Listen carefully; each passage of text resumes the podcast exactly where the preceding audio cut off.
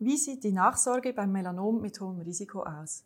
Wegen einem hohen Rückfallrisiko ist es enorm wichtig, eine engmaschige Nachsorge zu planen. Dies besteht aus einer klinischen Untersuchung von der Haut und den Lymphknoten durch den Hautarzt. Auch erfolgen verschiedene bildgebende Verfahren wie ein Ultraschall oder eine CT-Tomographie, also Computertomographie, um nach allfälligen Absiedlungen zu suchen. Auch kann man einen Tumormarker im Blut untersuchen der uns dann sagt, wenn allfällige Absiedlungen im Körper wären. Was der Patient tun kann und enorm wichtig ist, ist ein konsequenter Sonnenschutz.